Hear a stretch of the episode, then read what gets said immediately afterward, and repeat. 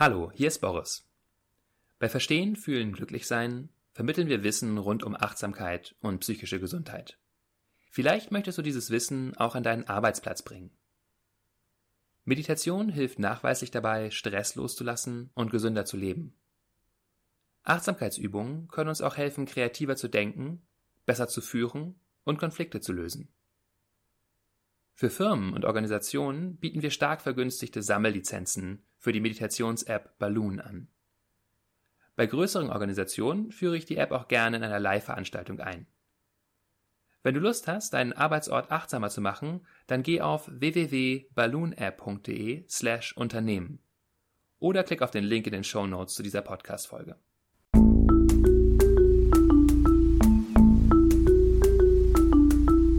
Verstehen, Fühlen, Glücklich-Sein mit Sinja Schütte und Boris Bornemann.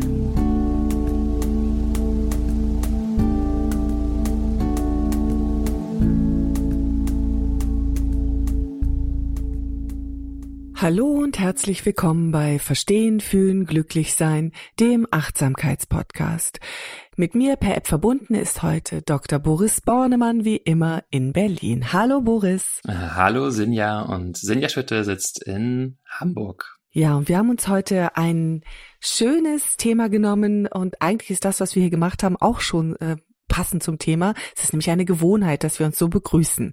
Und wir wollen heute mal über Gewohnheiten sprechen. Und zwar über die, die guten und über die vielleicht weniger guten, ähm, wie wir ja, Gewohnheiten bestärken können, vielleicht beginnen können, aber auch wie wir Gewohnheiten, die wir vielleicht nicht mehr so gerne mögen, auch wieder beenden und loswerden können.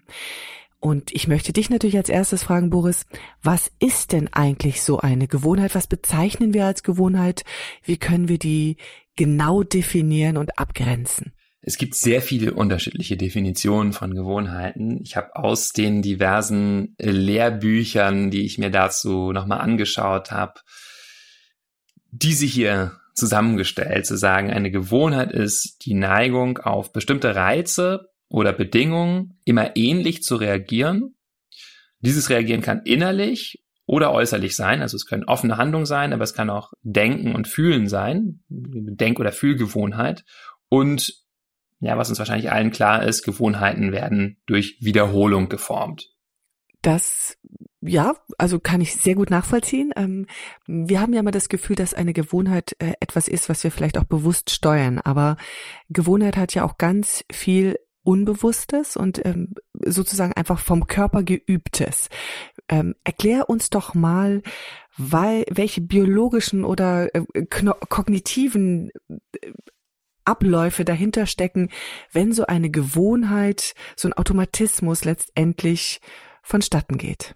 Gewohnheiten sind äh, Versuche unseres Gehirns oder auch erfolgreiche Versuche, also mit äh, denen die Verarbeitungskapazität zu reduzieren. Das heißt, ähm, letztendlich ist eine Gewohnheit natürlich eine Reizreaktionsverknüpfung, also bestimmte sensorische Informationen kommen rein. Ich sehe das Brett neben meiner Tür, wenn ich reinkomme. Ich habe den Schlüssel in der Hand, das ist der Reiz und die Reaktion ist jetzt, ich lege den Schlüssel da drauf. Das sind also bestimmte sensomotorische Schleifen, kann man sagen, also Schleifen zwischen sensorischen und motorischen Arealen, die da geformt sind und die immer eine Belohnung dahinter geschaltet haben. Also alles Verhalten bildet sich ja nur heraus, wenn es in irgendeiner Weise belohnend ist. In dem Fall Belohnung, ich bin diesen Schlüssel los aus der Hand, ich kann jetzt frei agieren. Vielleicht auch die langfristige Belohnung, dass ich schon weiß, wenn ich das hier mache, dann muss ich nicht immer ganz ewig nach meinem Schlüssel suchen. Ich finde ihn äh, auch wieder eine sehr schöne Belohnung. Genau, ja. also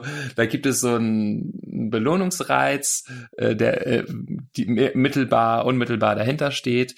Mm, und biologisch können wir noch beobachten, dass wenn wir Dinge eben nicht automatisiert haben, wenn sie keine Gewohnheiten sind, dann brauchen sie viel Kapazität. Das ist vor allen Dingen sichtbar an frontaler Aktivität im Gehirn, aber auch einfach generell mehr Hirnkapazität, die gebraucht wird. Mehr Energie wird verbraucht.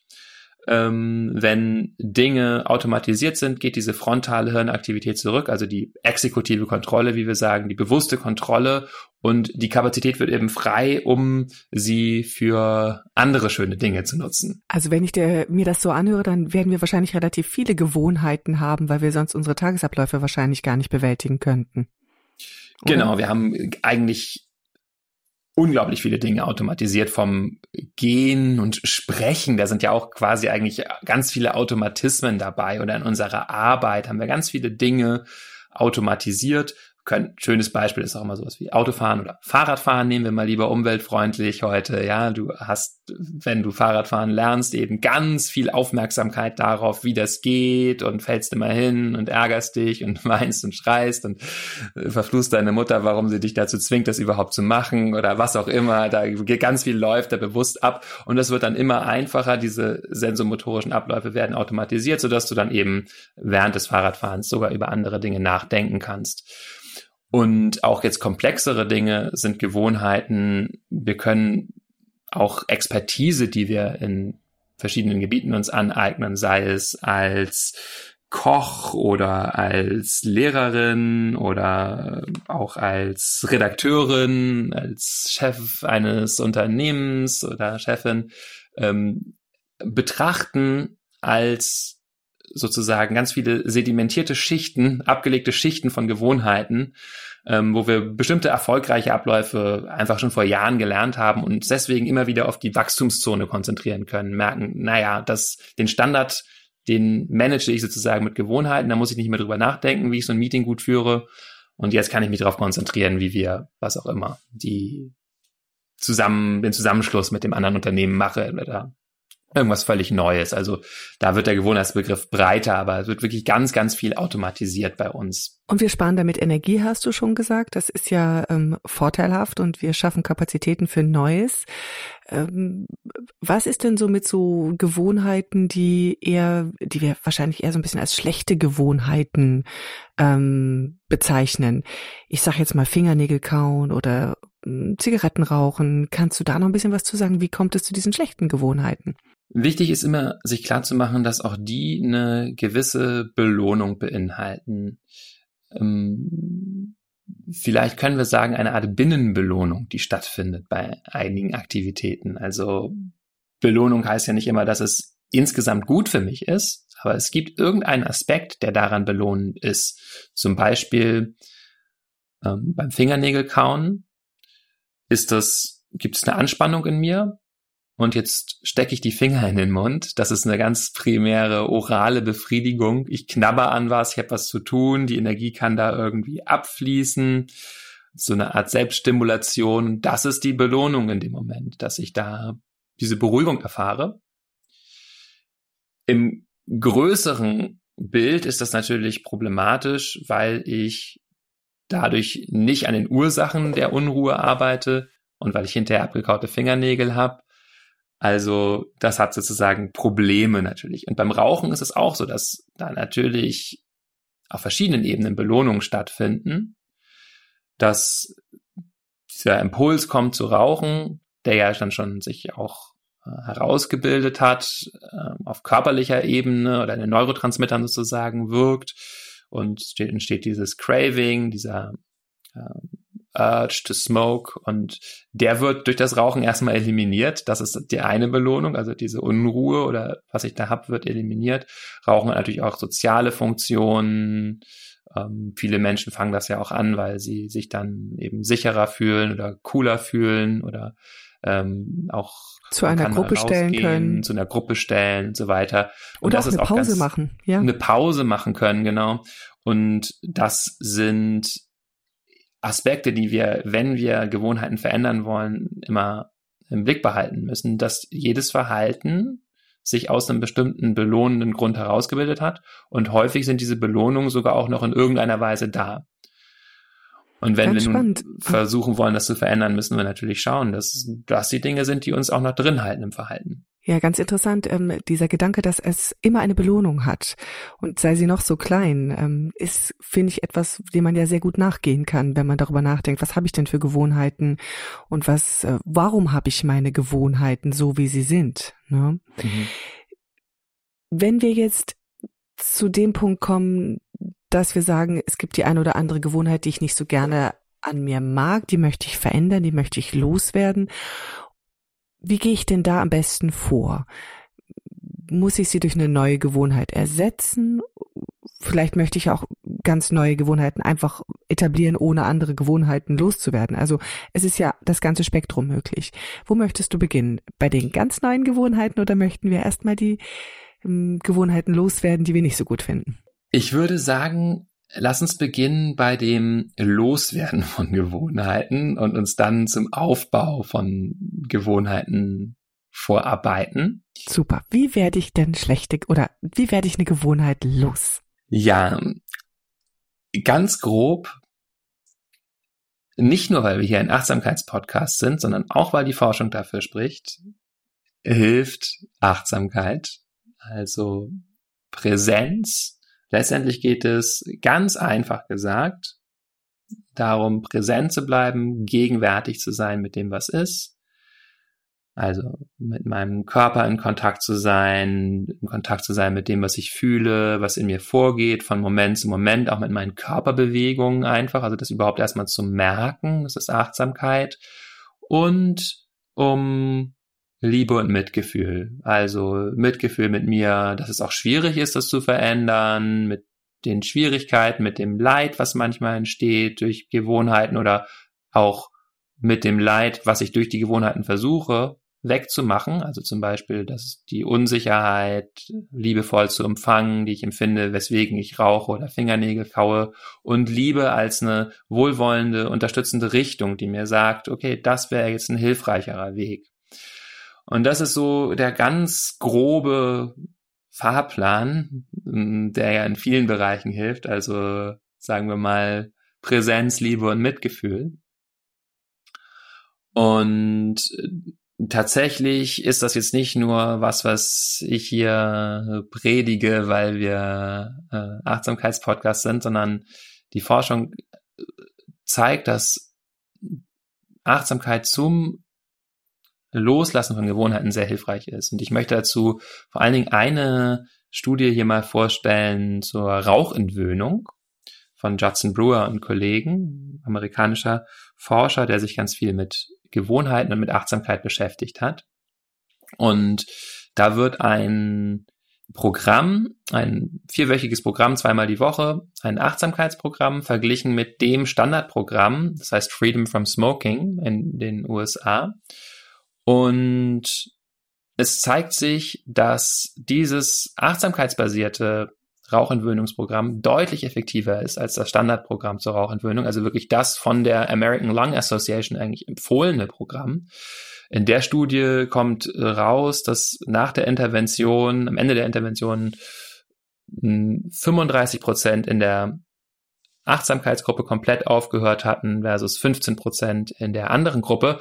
Aber noch frappierender ist, dass nach 17 Wochen, also es jetzt um das Anhalten der äh, Rauchentwöhnung geht, es 30 versus 5 Prozent sind.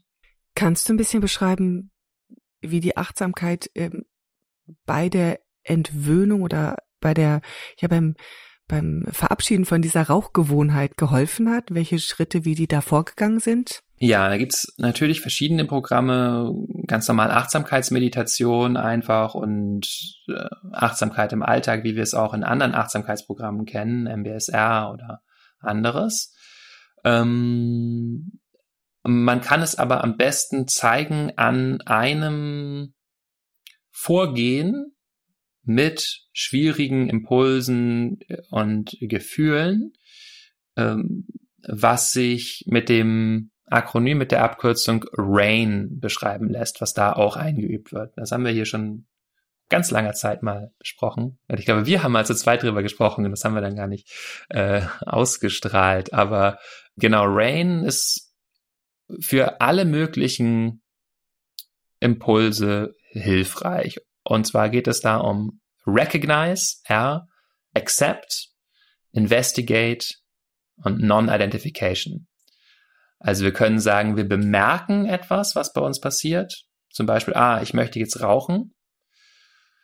Und dann geht es erstmal darum, das zu akzeptieren, zu sagen, okay, das ist jetzt da. Und da sind wir schon mal auf einer anderen Ebene als häufig, wenn wir denken, dass wir das mit Willenskraft ist irgendwie wegschieben müssen. Aber das hilft gar nicht, sondern da verstärken wir das teilweise nur, denn dann reagieren wir wieder auf diesen Impuls. Es geht also darum, das erstmal zu akzeptieren, dann zu untersuchen. Untersuchen heißt, im Körper zu spüren, was ist da eigentlich los, wie fühlt sich das an, wo gibt's eine Anspannung, wo gibt's eine Unruhe, zu merken, das Unangenehme oder auch, ah, da kommen jetzt diese Bilder oder der Gedanke, ich gehöre nur dazu, wenn ich da jetzt auch mit rausgehe.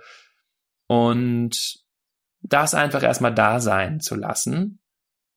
Und dann nicht Identifikation oder nicht Attachment ist zu bemerken, okay, das ist was, was in mir vorgeht, aber das bin nicht ich. Ja, das ist etwas, was in mir passiert, aber ich kann mich darauf beziehen oder nicht anhaften heißt, ich lasse das gehen. Ich bemerke, dass sich die Dinge ständig verändern in mir. Etwas, was wir in der Achtsamkeit ja immer wieder bemerken. Und so surfen wir diesen Impuls quasi ab. Wir lernen mit dem Unangenehmen zu sein. Und dazu ist eben ja Achtsamkeitstraining ganz hilfreich. Es geht ja nicht immer um happy, happy, shiny, shiny, immer auf das Positive gucken oder so wie manche New Age inspirierte ähm, Achtsamkeitsgurus und Gurinen vielleicht manchmal äh, durch, also wie es so scheint, sondern es geht natürlich ganz essentiell darum, mit Leid zu sein und zu merken, naja, so fühlt sich das an. Äh, und das ist deswegen so effektiv, weil wir wirklich diesen inneren Impuls, diese maladaptive Gewohnheit, diese unschöne Gewohnheit austrocknen. Wir reagieren letztendlich Stück für Stück immer, immer weniger drauf.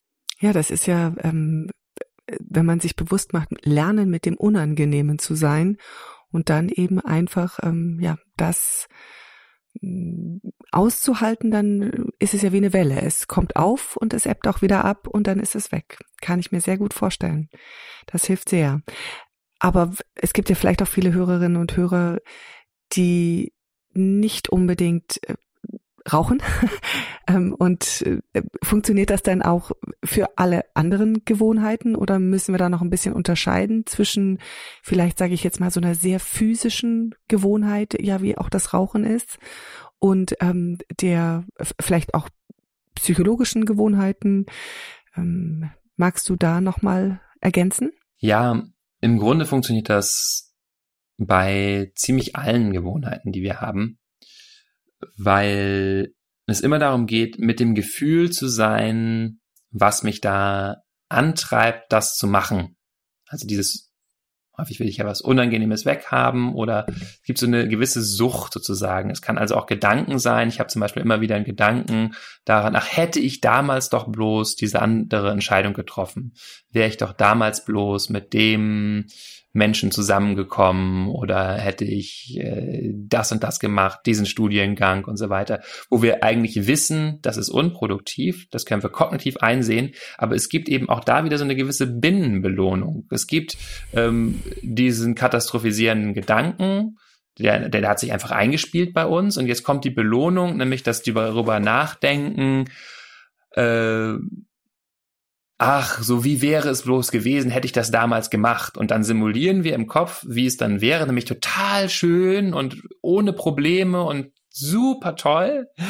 Diese Vorstellung wirkt als Belohnungssignal, dass sich sozusagen so rein konditionierungsmäßig hinter unser katastrophisierendes Signal schaltet und dadurch wird dieses innere Verhalten immer wieder aufrechterhalten oder verstärkt. Das heißt, es geht wirklich darum, in dem Moment nicht diesem weiter nachdenken, drüber nachgrübeln Raum zu geben, sondern mit dem zu sein, ja, das ist traurig, das macht mich traurig, dass ich das nicht gemacht habe. Und das klingt erstmal kontraintuitiv, dass wir damit wirklich nichts machen. Und es klingt auch so einfach, es klingt so fast zu einfach, um wahr zu sein. Das Ding ist, es ist einfach, aber natürlich nicht leicht. Deswegen brauchen wir auch eine gewisse Achtsamkeitsschulung. Aber es hilft eben wirklich, um äh, ja nicht zu reagieren, sondern das stückweise zu integrieren. Nicht zu reagieren, das ist, glaube ich, ähm, einer der, der Knackpunkte auch, weil wir es so gewohnt sind, äh, etwas zu tun, ähm, wenn wir was verändern wollen. Also, dass wir aktiv werden müssen, dass wir äh, diszipliniert irgendwas durchhalten müssen oder äh, dass wir dagegen angehen müssen. Und du ermunterst uns ja eigentlich gerade dazu, nicht aktiv zu werden, sondern es passiv passieren zu lassen, ein Stück weit in die Inaktivität zu gehen, es zu akzeptieren und einfach quasi mit dem Nichtstun zu sein. Verstehe ich das richtig? Genau, also das zu spüren, was da passiert, da kommen natürlich auch andere unterstützende Aspekte hinzu, wie Liebe und Mitgefühl mit mir. Also äh, das soll jetzt kein Aushalten sein. Ja, das ist immer so ein bisschen tricky. Ich finde das Wort aushalten nicht so günstig bei sowas. Aushalten hat immer sowas von Zähne zusammenbeißen. Und dann ist es auch wieder gewisse Spannung, die wir da reinbringen. Es ist eben ganz tricky, wie Surfen lernen, ja. Es ist auch äh, eben nicht leicht. Im Grunde ist es klar, du stehst auf, wenn die Welle da ist, ja. Aber wirklich das, das, diese Smoothness sozusagen da reinzubekommen, zu merken, ah, okay, jetzt ist es da, jetzt halte ich mich auch ein bisschen liebevoll, merke so, oh ja, das ist jetzt ganz schön schwierig. Also Selbstmitgefühl, dem entgegenzubringen, Wärme da reinzubringen, zu merken, oh ja, es ist unangenehm, dann im Körper zu sein, mal wieder die Aufmerksamkeit und das Gefühl zurückzubringen, auch nicht mit der Intention, das Gefühl wegzumachen. Das ist äh, so, ne, jetzt, wenn ich, jetzt spüre ich das, um das auszuspüren, sondern die Fähigkeit zu behalten, mit sich zu sein, bei sich zu sein, wenn es schwierig ist. Gut, dann sagen wir jetzt nicht mehr es aushalten, sondern einfach damit sein. Das ja. ist es, glaube ich, ne? Das ist die schönere Begrifflichkeit dafür. Ich nehme jetzt mit, dass es hier nicht um Willensstärke geht. Mhm. Also so eine Art, ähm, ja, vielleicht kann man sagen, ein Zwischenfazit. Es geht nicht um Willensstärke, wenn ich eine Gewohnheit verändern will, sondern es geht um Akzeptanz. Es geht darum, damit zu sein. Und es geht, und das ist vielleicht jetzt hier wichtig zu ergänzen, also es, ähm, es geht um einen weisen Umgang mit mir, einen mitfühlenden Umgang mit mir, ein äh, wirkliches Verstehen meiner selbst und Verstehen auch im verkörperten Sinne. Also, wenn wir von Willensstärke reden, ja, das ist eben ganz interessant, dass du das ansprichst, weil die Forschung sich da ziemlich gedreht hat. Wir tun da so ein paar Notes in die, in die Show Notes, um das jetzt hier nicht ausufern zu lassen, diese Forschungsdebatte darum. Aber früher wurde Willensstärke eben häufig so verstanden, ja, das sind Leute, die können dann gut durchpushen, also die Leute, die ihr Leben im Griff haben, die ignorieren dann alles, was irgendwie gerade sie nicht wollen und zwingen sich ganz doll dazu, das zu machen, was sie wollen.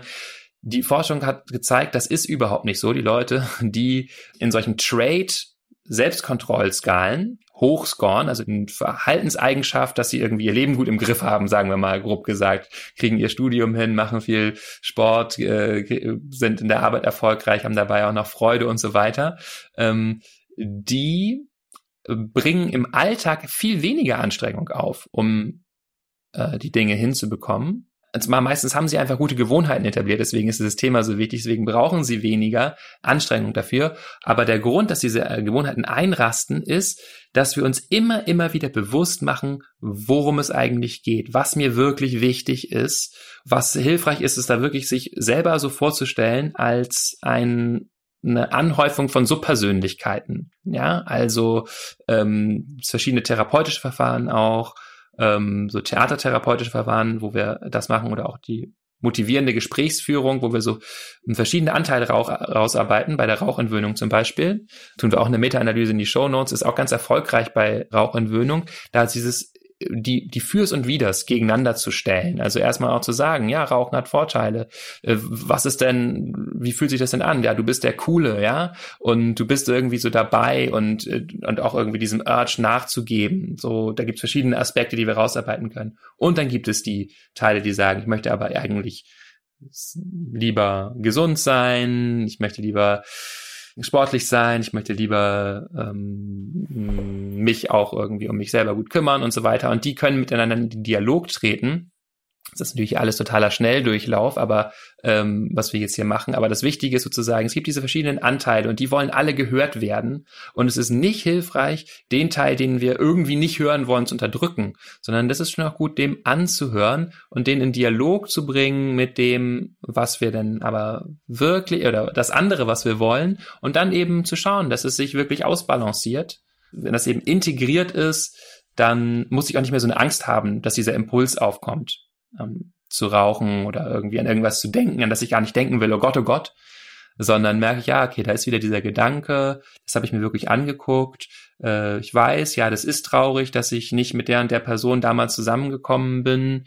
Und ähm, ich ich akzeptiere das, ich bin da, bin, schaue jetzt auf die Sachen, die jetzt, die mich jetzt glücklich machen, zu sagen, wo ich jetzt bin, mit der Person, mit der ich jetzt bin und so weiter. Ja, es ist jetzt so ganz grober Überblick, aber es geht wirklich um eine viel weichere, weitere, weisere, durchspürtere, durchfühltere, mitfühlendere Variante der Selbstbeherrschung, die darin besteht, dass ich integriere, was da ist. Ja, und da sind wir natürlich beim Kern der Achtsamkeit, diese Akzeptanz einfach auch, dass die Dinge da sind, wie, wie sie sind. Ja, ähm, finde ich sehr schön. Ich finde es sehr entlastend auch ähm, von dir zu lernen, dass dieser Zwang, äh, dieses Disziplin und dieses, man muss nur hart gegen sich selbst sein, dass das eben nicht der, der Schlüssel ist, um auch Gewohnheiten zu verändern. Und ich glaube, das ist eine ganz, ganz wichtige Botschaft, die man hier schon mal mitnehmen kann, weil ja viele auch immer sagen, ich bin einfach nicht hart genug zu mir selbst. Und äh, ich glaube, genau das kannst du hier eigentlich widerlegen oder hast du hier widerlegt. Es geht nicht um die Härte gegen sich selbst, im Gegenteil, es geht darum, sogar ein Selbstmitgefühl zu haben und ähm, auch eine gewisse Weichheit mitzubringen, um Dinge zu verändern. Können wir vielleicht darüber hinaus noch etwas ähm, weitere Kleinigkeiten tun oder ähm, Impulse geben, um Gewohnheiten zu verändern? Ja, vielleicht können wir so mm, nochmal so ein paar Tipps kommen zum Aufbau von Gewohnheiten auch. Ähm, also wie gesagt, als Haltung ist gut, selbstfreundlich zu sein. Selbstmitgefühl haben wir hier auch schon mal eine Folge zu gemacht. Äh, ähm, glaube ich, diverse Male drüber gesprochen als Grundhaltung. Das hilft auch Rückschläge zu antizipieren, also oder mit Rückschlägen umzugehen. Und es ist gut, die auch zu antizipieren, Rückschläge. Wir wissen auch aus der Forschung, dass ähm, gerade in Zeitnot und unter Stress unsere alten Gewohnheiten sich reaktivieren. Es ist gut in solchen Phasen besonders mitfühlend mit sich zu sein, zu sagen, oh, das hat jetzt nicht so gut geklappt, weil auch jetzt gerade wirklich viel los ist. Wir haben nur so und so viel Kapazität, um äh, diese Gewohnheitsänderungen zu machen. Das sind ja alles bewusste Prozesse, über die wir hier reden. Auch das Rain ist ein ganz bewusster Prozess. Ähm, und dafür haben wir nicht immer die Kapazität. Dann ist es gut zu sagen, es hat nicht geklappt, Mitgefühl aufzubringen. Ähm, wenn wir neue Gewohnheiten aufbauen, gut auch stückweise vorzugehen, also in kleinen Schritten, nicht gleich zu sagen, ich mache jetzt irgendwie mm, viermal die Woche eine Stunde Yoga, sondern vielleicht reicht auch, ähm, ich mache äh, jeden Morgen zehn Minuten oder so. Ähm, äh, häufig ist es auch hilfreich, die anzukoppeln, neue Gewohnheiten, die wir aufbauen wollen, an bestehendes Verhalten. Also ich mache das zum Beispiel immer nach dem Zähneputzen oder ähm, wenn ich eh schon morgen Sport mache, die Meditation nach dem Dehnen oder so, nach dem, nach dem Yoga oder schreib abends vor dem zu Bett gehen oder nach dem Zähneputzen mein Dankbarkeitstagebuch und so weiter. Dann ist es auch hilfreich, sich selber ein bisschen zu belohnen, Erfolge zu feiern. Also mh, hm, kann zum Beispiel darin bestehen, dass ich, wenn ich was Neues dass wenn mir das gelungen ist, mir das im Kalender anstreiche, sage, ja, heute habe ich das geschafft oder ich rede mir einfach gut zu. Manchmal ist auch das, einfach sich selbst zu danken, einen kurzen Moment zu nehmen, sich sozusagen innerlich auf die Schulter zu klopfen oder äh, auch jemanden davon zu erzählen, von dem Erfolg, dass man sich darüber freut, was uns zu dem wichtigen Punkt bringt, soziale Unterstützung. Was immer wir neu etablieren wollen, schaffen wir in Gemeinschaft besser. Das kann man, glaube ich, gar nicht genug betonen. Nicht umsonst gibt es Gruppen, in denen wir zum Beispiel Meditation lernen, auch als eine neue Gewohnheit, Achtsamkeit lernen als eine Gewohnheit, die uns hilft, unsere Gewohnheiten zu reflektieren oder besser mit uns umzugehen. Ähm, also Gruppen helfen wahnsinnig. Hm. Und dann schließlich vielleicht auch noch, es gibt natürlich noch innere Verfahren, Visualisierungsübungen, gibt es in der, unserer App den Kurs zum Beispiel loslegen und dranbleiben, man sowas ein bisschen lernen kann. Oder wir haben hier auch mal in der Folge zu hilfreichen Gedanken drüber gesprochen, dass wir mh, hm, schon so vorwegnehmen können, so eine vorauseilende Erinnerung schaffen können an gute Gewohnheiten, die uns quasi das vorweg bahnt. Die Umgebung verändern, vielleicht noch auch als wichtiger äh, Impuls. Also wenn ich mir das Meditationskissen direkt neben das Bett lege oder eine Obstschale auf den Tisch stelle oder einfach nicht mehr mit gewissen Leuten abhänge, die vielleicht äh, Sachen machen, die ich nicht mehr machen möchte, dann hilft das natürlich sehr stark. Und genau, so als letzten Punkt vielleicht noch wirklich dieses äh, immer wieder sich an den Zweck erinnern, an die Gefühle erinnern, die hinter dem Verhalten stehen, wo ich hin will. Worum geht es da? Das immer wieder zu spüren in mir, auf die verschiedensten kreativen Wege, zu merken, naja, das ist das, was ich wirklich möchte, das ist mir wirklich wichtig.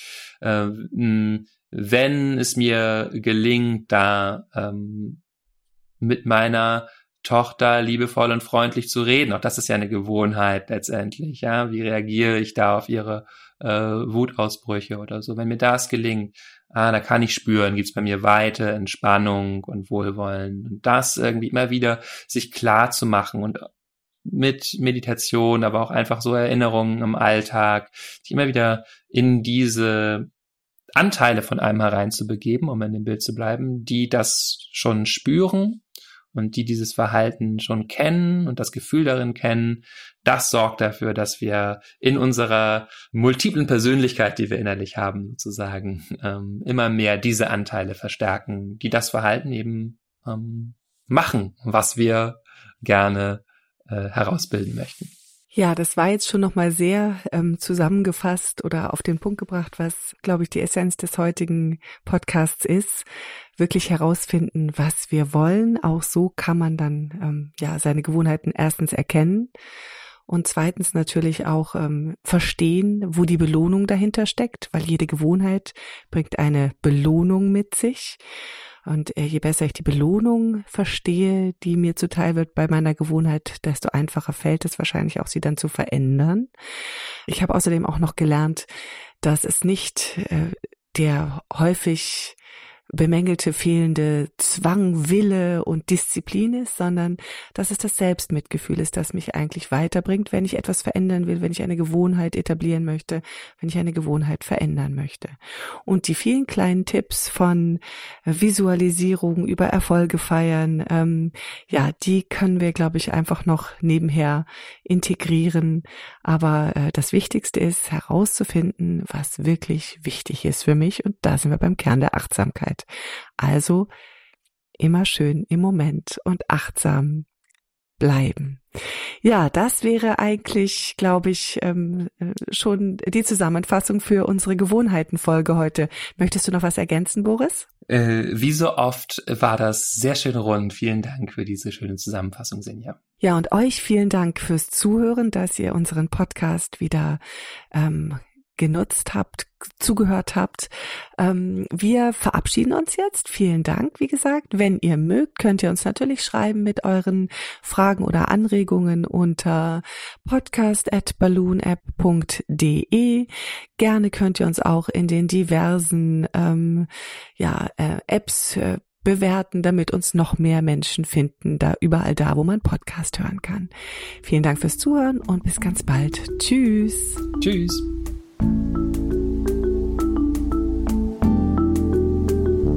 Das war Verstehen, Fühlen, Glücklich Sein, der Achtsamkeitspodcast.